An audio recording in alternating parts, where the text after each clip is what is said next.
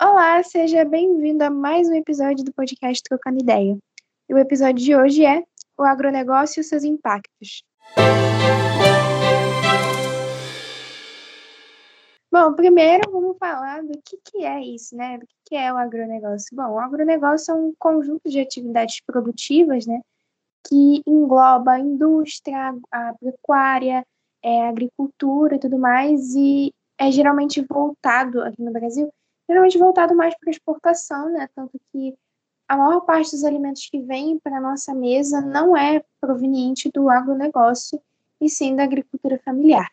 Mas, bom, o agronegócio aqui no Brasil, ele está presente desde o período colonial, mas só que as coisas começaram a ganhar mais atenção, o agronegócio começou a crescer mais quando se deu realmente o um nome para isso, né? Porque se deu é, o agro é, que vem é, esse negócio do agronegócio vem de ag agribusiness, né, que foi, em, foi cunhado por um professor da Escola de Negócios de Harvard, né, que ele percebeu esse processo todo desse conjunto de atividades produtivas. Aí ele, ele e outro professor lá dessa Escola de Negócios de Harvard deram o um nome a isso, né, é, de agribusiness, que é Agriculture and Business, né, que aí agribusiness porque não tinha uma palavra em inglês, assim, para eles darem um nome, né? E também, hoje em dia, também tem gente que chama de agrobusiness. E logo quando ele começou essa ideia, é, já veio muitos elogios, assim, por parte de jornais, como The New York Times, é, The Washington Post, né, o The Wall Street Journal, que são jornais grandes, né, e conforme o tempo foi passando também, artigos científicos, né, menções nesses jornais também foram crescendo, até que chegou nos anos 60, no governo do Lyndon Johnson, e eles resolveram se aproveitar dessa ideia é, para com aquela coisa, principalmente com aquela ideia é, daquela guerra contra a fome, não sei se o pessoal já ouviu falar, é, se aproveitaram, pegaram essa ideia do agribusiness e eles falaram, olha, eu acho que isso aqui, isso aqui vai acabar com a fome no mundo e por causa de que é, a, o, o, número de pessoas ultrapassou o número da produção, né? Aquela coisa malthusiana, né? De que o número da população, a população cada vez mais crescendo, os alimentos já não dão mais, a produção já não dá mais conta porque tem pouca produção e tudo mais. Aí ele resolveu aplicar isso, né? Criou, fez esse discurso da guerra contra a fome e tudo mais que era basicamente um plano para incentivar os nossos países, países em desenvolvimento, né, a produzir, né, é de incentivar, né, aumentar a produção dos países em desenvolvimento para exportação, né, e dando incentivos, por exemplo, que nem da Revolução Verde, que veio agro, né, é, agrotóxico, sementes, é, coisas, várias sementes assim transgênicas, essas coisas boas, né, para nossa saúde, como a gente sabe. E a partir daí a coisa começou a desenrolar, né? Até que o agronegócio vira o que é hoje, né? E tanto na pandemia, principalmente, o agronegócio teve um boom, assim. Bom, para a gente continuar falando sobre esse assunto, vamos adentrar na parte de gestão ambiental e fiscalização. Como a Clarissa bem colocou, o agronegócio é uma prática já conhecida desde o período colonial mas de modo operacional não era tão organizado assim. Se a gente vai entrar mais no assunto, a gente percebe que não, justamente o maior dos nossos problemas é não ter uma organização política bem fundamentada nisso. Primeiro, porque não é de interesse dos governos até então que administraram o país. Se a gente falar sobre isso, falar sobre sustentabilidade, sobre gestão sustentável também é algo bem recente. Apesar da gente ver que esses reflexos têm afetado a natureza há muito tempo, realmente colocar em prática as soluções para isso é algo que tem se pensado há pouco tempo. Eu vou mencionar um, um sistema que é aplicado nas empresas, até porque quando a gente fala de agronegócios, a gente está falando sobre a industrialização desses meios de produção. É, seria a parte industrial da, da mão de obra primária do nosso país, que é a agricultura, É possível aplicar o sistema de gestão ambiental em qualquer empresa. E para isso você pode terceirizar esse serviço ou seguindo as regras colocadas pela Associação Brasileira de Normas Técnicas, também é uma, uma forma de aplicar. Normalmente é, é um serviço terceirizado mesmo, porque hoje em dia existem empresas que se atêm só a, a solucionar essas questões.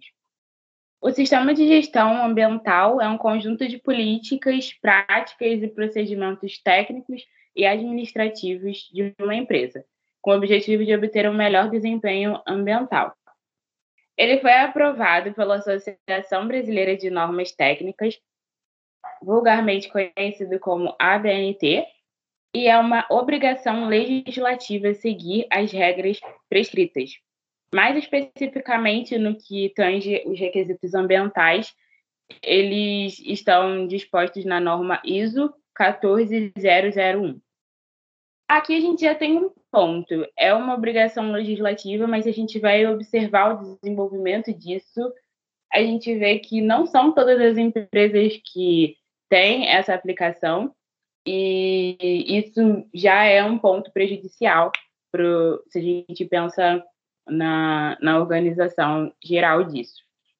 E o sistema é norteado por cinco princípios básicos. É claro que cada empresa pode aplicar as suas especificações, mas isso é o que norteia mais ou menos todos os planos. O primeiro é conhecer o que deve ser realizado, assegurando o comprometimento com o sistema de gestão ambiental e definindo a política ambiental. Segundo, elaborar um plano de ação voltado ao atendimento dos requisitos da política ambiental.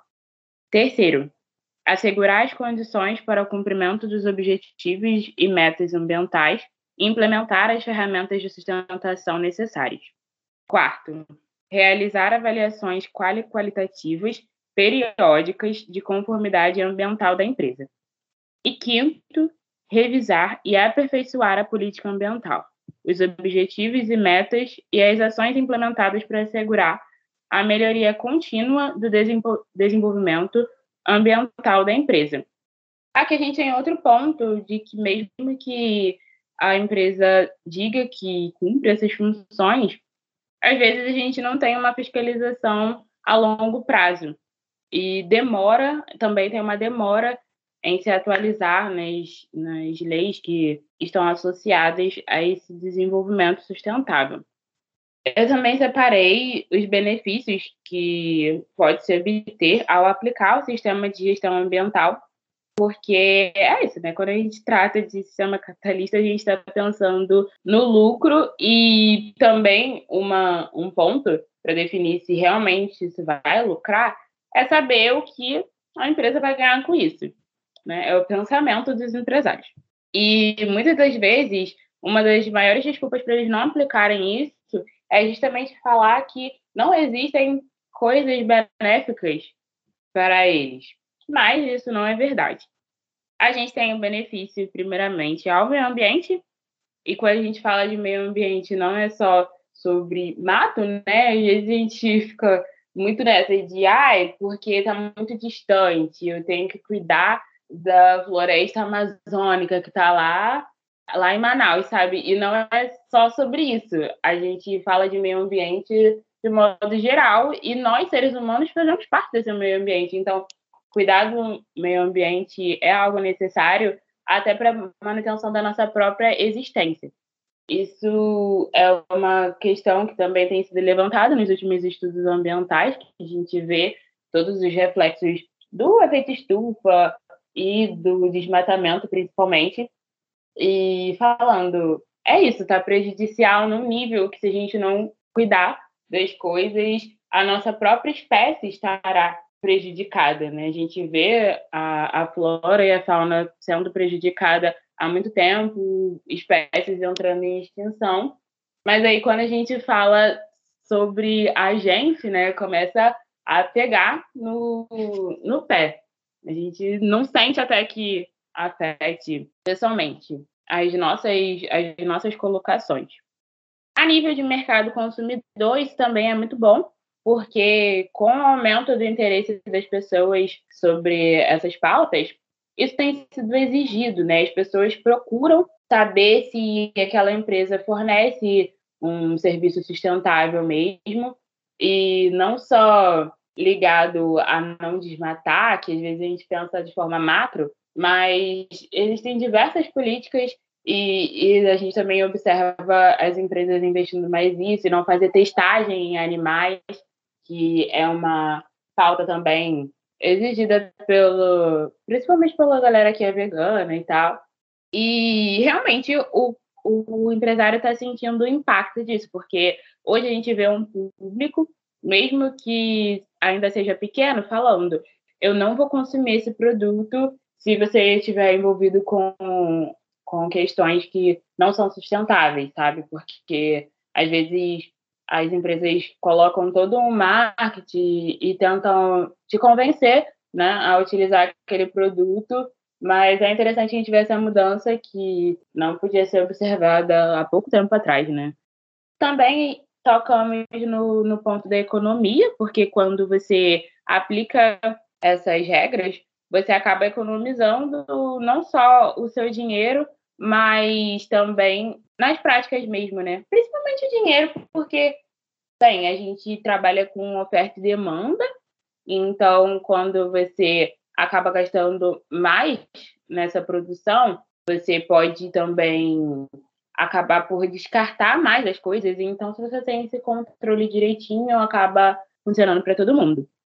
E por último, a gente tem a questão de fortalecer as organizações governamentais, e isso também é benéfico para o governo, porque então você tem uma boa imagem, né? A nível político, eu acho que é mais sobre a boa imagem do que afetar algum desenvolvimento, né? No caso de uma empresa. A gente também pode falar sobre as ODS, que são os Objetivos de Desenvolvimento Sustentáveis. Eles são metas globais impostas pelas Nações Unidas e foram criadas na cúpula Rio em 2012. As políticas relacionadas a isso passaram a ser exigidas em 2015 e a gente ainda também não tem esse cumprimento geral das regras, mas a gente percebe realmente essa mudança, né, ao longo do tempo a gente ainda tem muito que caminhar nisso, assim, das pessoas se engajarem nessa coisa de, de produto sustentável, né, de cobrarem isso das empresas. Ainda tem, ainda tem um caminho muito pela frente, né, porque a gente ainda vê empresas que só jogam essas informações no ar, assim, né, não necessariamente é verdade, mas só joga, ah, eu sou vegana, sou não sei o que, sou sustentável, blá, blá, blá, e você vai ver, não é, não é assim, né, ainda tem isso, mas é muito bom ver essa, essa mudança é, no perfil de consumo das pessoas, assim. Embora é, essa mudança, assim, ainda seja uma coisa meio, meio dentro da lógica capitalista, né? A pessoa que está cobrando tudo isso, mas ela quer tudo ainda dentro da lógica capitalista. Mas é um, é um passo. Sim, outro problema é que às vezes a gente vê a empresa investindo nas nossas políticas é, falando, ah, porque a marca é vegana, a gente não faz testagem em animais. E quando tu vê, tá envolvido em mil processos de desmatamento. É tipo, cara, me ajuda a te ajudar, né? Você tá querendo enganar exatamente a quem? E esse é um ponto também que acaba caindo na, na gestão política da, da empresa. A gente sempre teve esse jeitinho brasileiro, como colocam, e hoje em dia a gente não está deixando mais passar. E é muito interessante cobrar realmente esses resultados. É, é realmente interessante de ver. Com isso, a gente pode fazer um gancho à pauta do marco temporal, e é uma discussão que acabou tomando uma grande proporção esse ano devido à votação desse marco. Basicamente, é uma ideia legislativa, né? na verdade saiu de ideia legislativa e por isso está em votação, para que só sejam consideradas as áreas indígenas demarcadas após a Constituição. E isso acaba por ser muito grave. A gente viu toda uma militância indígena adentrando nesse tópico. Durante os dias de votação, houve acampamento de diferentes aldeias e grupos étnicos relacionados a, a essa comunidade, porque realmente foi absurdo você ver uma pessoa que não tem ideia sobre a construção identitária disso e, e no mais, não tem realmente a vivência de estar ali falando que só pode considerar depois de tal data, sendo que pô, a gente sabe que os indígenas são literalmente o povo originário dessas terras, então antes da gente sequer pensar numa construção de desenvolvimento capitalista aqui, antes da gente pensar como país, os indígenas habitavam essas terras. Então, é uma questão de desumanização muito grande. Por sinal, a gente não viu o resultado dessa votação, né? Ficou uma enrolação muito grande, até que eles adiaram para mais de, de três vezes é, é, essa votação e até agora a gente não tem nenhum resultado sobre isso. O que leva a gente a pensar nessa noção de propriedade privada que a gente tem e nas mãos de quem está esse poder de gestão das terras brasileiras, né? Porque quando a gente fala sobre essa demarcação, a gente está tentando garantir a existência desses povos. E quando você tira isso, além de você tirar terra para o empresário, para o agricultor que está ali interessado naquelas terras, é uma questão de ter mais espaço para produzir. Mas quando a gente olha para outro lado, a gente está falando de famílias, a gente está falando de é, realmente uma toda uma história e acaba ficando bem complicado a gente falar sobre isso sem tocar na, na pauta indígena. Isso traz um ponto polêmico tem que ter a demarcação de terras, que é algo exigido por lei, por mais que tenha toda, todos esses problemas é, relacionados às terras, é algo exigido por lei. Então, assim, para mim, não, não deveria nem ser mais discutido, mas eles tentam alterar as leis para encaixar com aquilo que eles querem fazer, né? A gente vê alguns grupos políticos falando sobre reforma agrária, que seria uma outra forma de obter essas terras e fazer uma redistribuição delas de forma igualitária. E isso dá outra discussão, porque é isso, temos dois lados e nenhum deles gostaria de perder alguma parte disso. E acaba não sendo conveniente aos governos por, justamente perder essas terras de produção. Gente, é, sobre esse, esse negócio, né, da, do, deles tentarem toda hora com esse negócio marco temporal, né, eles até é, a confederação CNA, que é a Confederação Nacional da Pecuária e da Agricultura do Brasil, né, eles sempre mandam cartas, né? Eles sempre mandam meio que um, uma carta para os presidenciáveis e também para o presidente, né? A cada quatro, quatro anos, Aí eles fazem um texto lá falando das melhorias de o agronegócio e tudo mais, mas eles sempre tocam nesse ponto da demarcação, eles sempre, é, sempre inventam coisa para tentar deslegitimar a demarcação, né? Também já inventaram que as demarcações tinham que ter terminado em 1993, né, que cinco anos depois da Constituição, também já falaram que os indígenas teriam que comprar as terras deles, né? Se, se eles queriam as terras, eles teriam que comprar. É, os, eles não teriam que sair de lá também, já queriam indenização pelas terras, né? Tipo, as terras que eles invadiram. E é, eles estão sempre tentando, de alguma forma, faz, tentar é, dificultar o processo de demarcação. Também já tentaram fazer com que não fosse tirar meio que da função da FUNAI essa demarcação, também já tentaram tirar da, da, da, da União, né, que a União que faz, é, que dá isso, né, porque se fosse por, por Congresso, enfim, é, ia ter, ia dar problema, a gente sabe que ia ter muita gente interferindo e tal, e eles sempre, eles já tentaram várias vezes também colocar a decisão da demarcação indígena como uma coisa decidida pelo Congresso, né? até mesmo por, sei lá, é, é, a Assembleia Municipal e tal, que era uma coisa que todo mundo poderia decidir, e a gente sabe que ia ter relações de poder nisso, né? Porque quem, é, quem comprou, sei lá, mais votos, ou quem, quem por acaso tem mais influência né, naquela, naquilo, ia conseguir ter suas vontades feitas. Na verdade, não faz muito sentido, né? Como eu disse, dentro da organização, é, se a gente pensar em comunidade indígena, eles funcionam de uma forma diferente da nossa.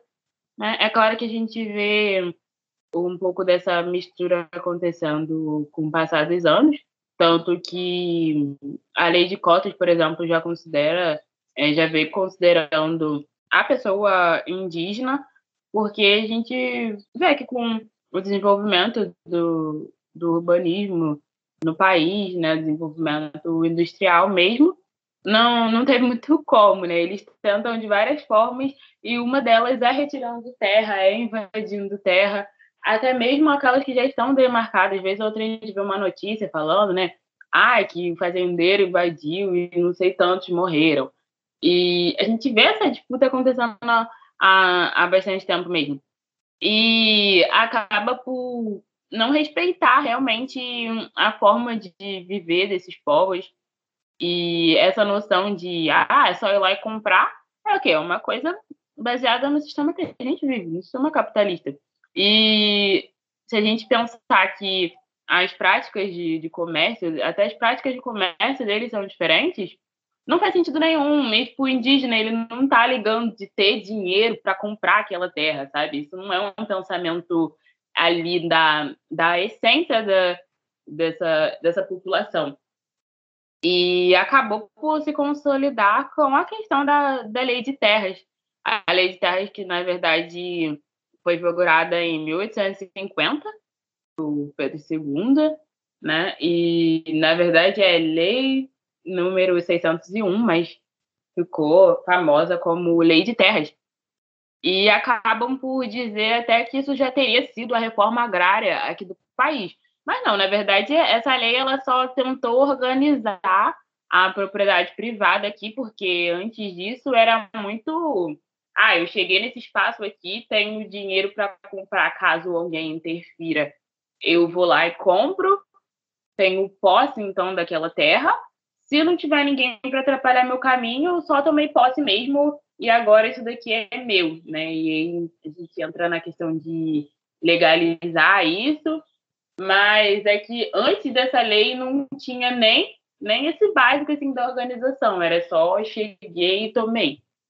Isso gerou muitos conflitos dentro do país e até quando a gente fala sobre independência de, de nossos países vizinhos aqui, da América Latina e tudo mais, guerras que a gente travou. Então, nesse ponto, foi útil para organizar a estrutura fundiária do país, mas a gente não pode dizer que isso beneficia a todos, né? A população brasileira no geral. É, só contribui, assim, para a concentração, né, de fundiária mesmo, né? Tanto que já com, quando a gente fala do censo agropecuário, do último que teve, né, porque causa da pandemia, acabou, não, acabou que o censo agropecuário teve que ser adiado para esse ano mesmo. E, enfim, né, temos que esperar aí o novo censo sair. Mas era tipo 1% desse 1% desses donos de terras é, tinham 1% mais rico, né? Eles tinham 40 e poucos por cento assim de terra.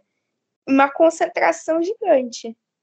Justamente, porque é questão de você ter dinheiro e também influência política, né? Quando a gente estuda sobre a questão dos votos de cabresto, por exemplo, a gente começa a entender a estrutura política que está ligada a isso. A gente fala muito da bancada ruralista, mas é algo que vai se legitimando por décadas e décadas. É o, o filho do filho do filho do filho, ou às vezes neto, para dar uma disfarçada, e, e tentando vigorar esses mesmos interesses, sabe? É, né? Tem várias famílias dessas que são donas de fazendas, do, enfim, do agronegócio e tudo mais, que elas tentam na política aí justamente para defender seus interesses, né? E tem várias é, organizações, né? Sei lá, tipo a União Democrática do Agronegócio, até mesmo a CNA e tal, todas essas organizações fazem é, pressão assim no governo, né, para terem suas demandas atendidas. E também no judiciário também há a pressão do judiciário que criam essas teses, tipo marco temporal mesmo, né? E isso acaba sendo acatado, né? Porque, principalmente porque eles fazem um lobby, né? Essa, essa coisa da influência, dessa de pressionar muito forte. Para que é isso, contato político em outros, em, em todos os poderes representativos que a gente tem aí essa questão da, da influência política acaba voltando. Bom, gostaria de comentar um pouco sobre a relação, sobre a relação da propriedade privada com o capitalismo, né? E para isso eu trouxe um dado que evidencia que 33 milhões de pessoas estão em situação de vulnerabilidade em relação à moradia aqui no Brasil. E isso só evidencia o quão precária é a nossa situação enquanto classe trabalhadora. E evidencia também um traço, uma característica muito forte que há no sistema capitalista, que, além do seu caráter destrutivo, é essa necessidade de ter uma desigualdade latente na sociedade. Então, sim, sem desigualdade não há capitalismo.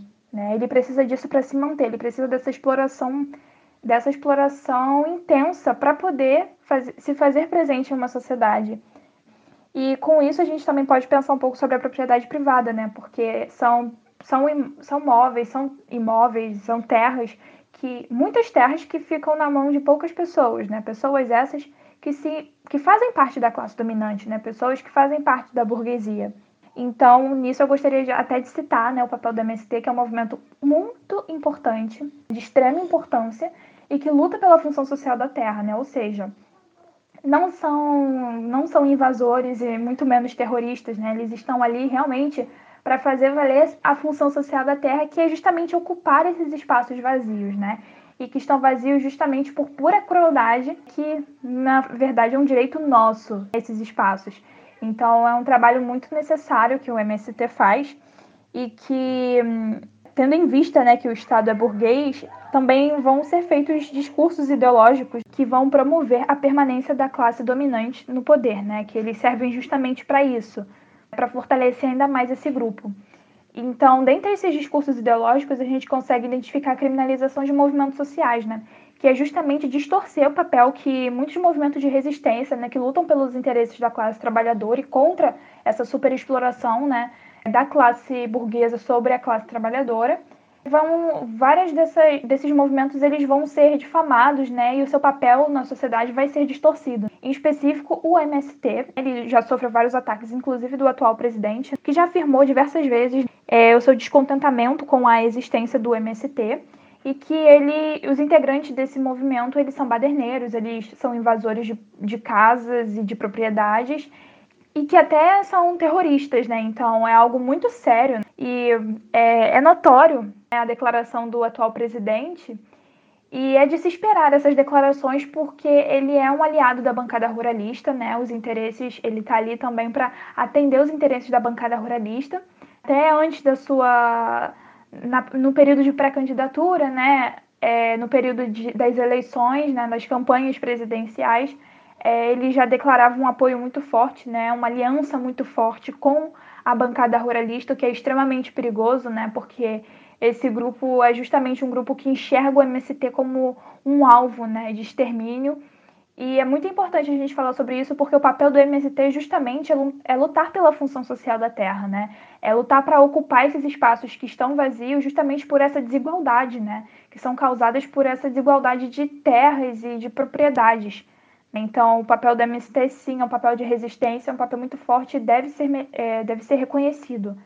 E quem pensa que o agronegócio conseguiu acabar com a fome, né, que é aquela ideia do, da guerra contra a fome, funcionou não funcionou, galera. Na verdade, o, o agronegócio, além do, de ter, né, de com os agrotóxicos, essas sementes transgênicas e tudo mais, além disso ser ruim, comprovadamente ruim para nossa saúde e para o meio ambiente. É, o, o agronegócio não acaba com a fome, né? Porque a questão, na verdade, não é, sei lá, falta de alimentos nem nada. É a concentração e quem é privilegiado, né? Porque aqui no Brasil, quem é privilegiado é o agronegócio. Quem tem os privilégios para crescimento, né? Quem tem a maior parte das terras é o agronegócio. E, e o agronegócio, como eu já falei, ele não alimenta a gente, né? Tanto que o, a maior parte dos nossos alimentos, 70%, vem de agricultura familiar. E agricultura, os agricultores familiares, que são o que ali realmente alimenta o Brasil, eles têm muito pouca terra.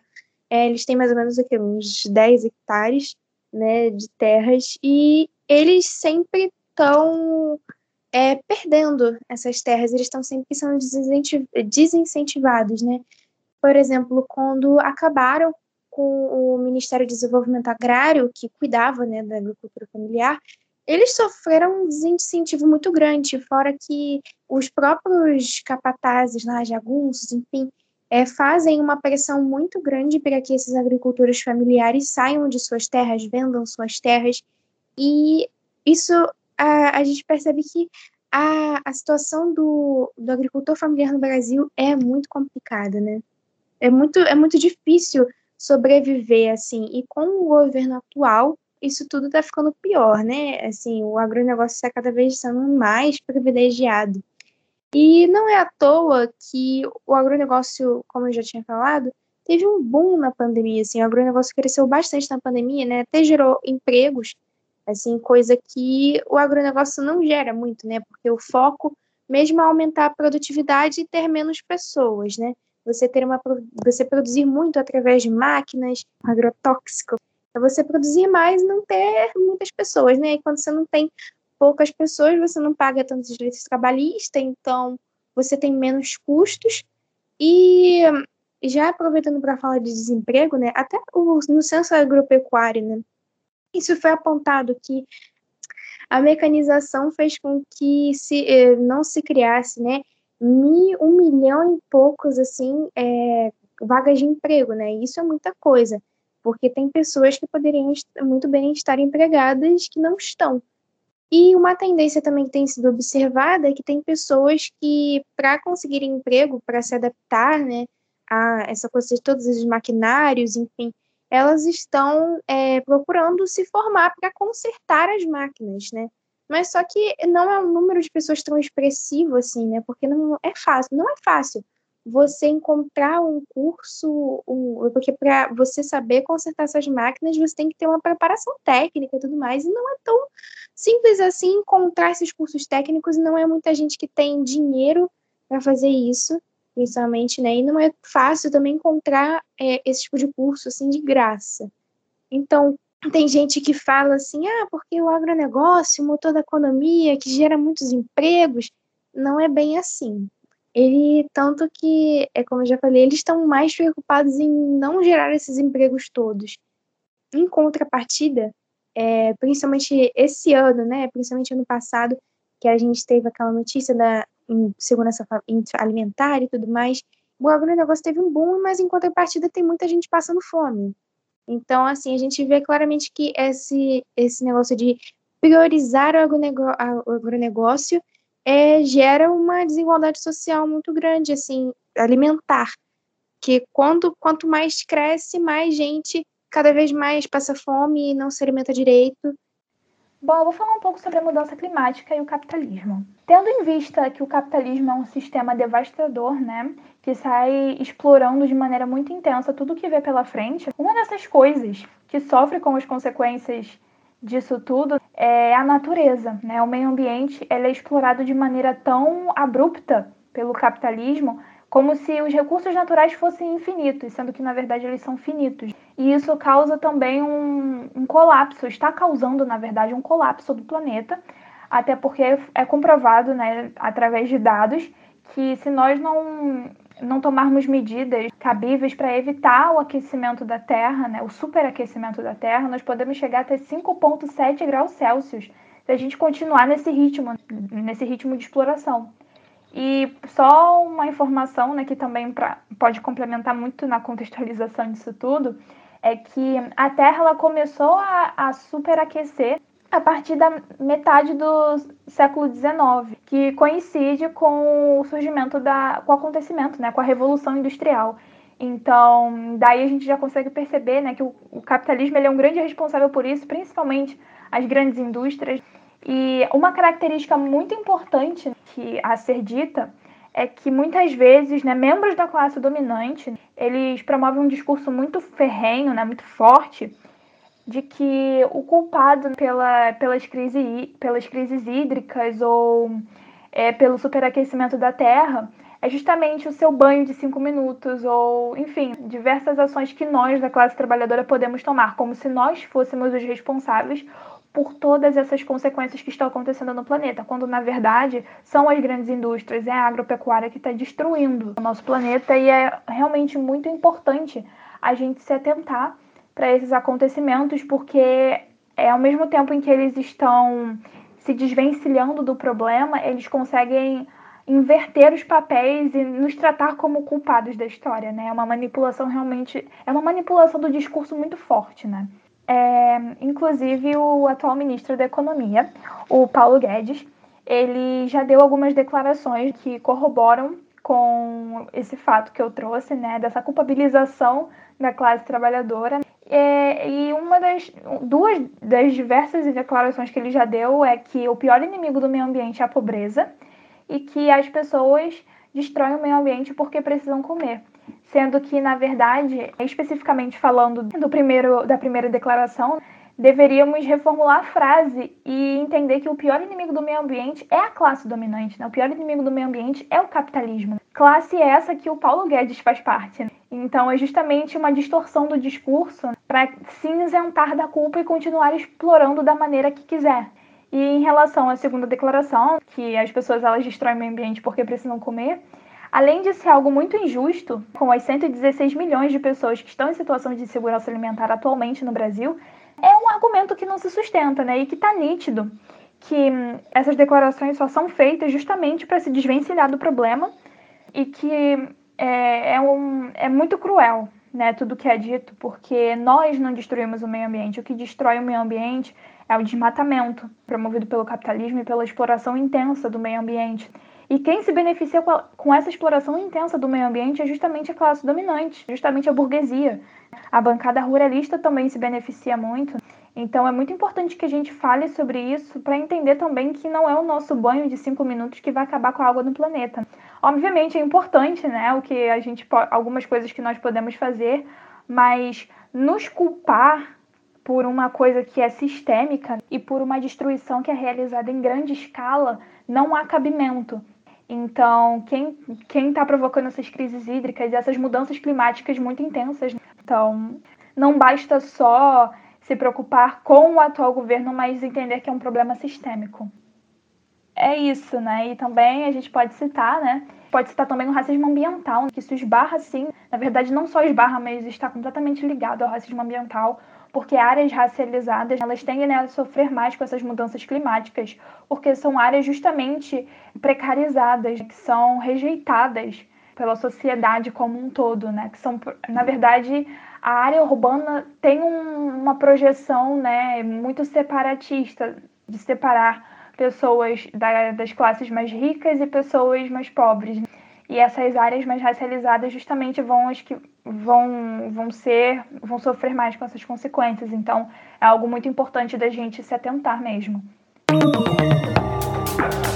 Dicas do Trocando Ideia.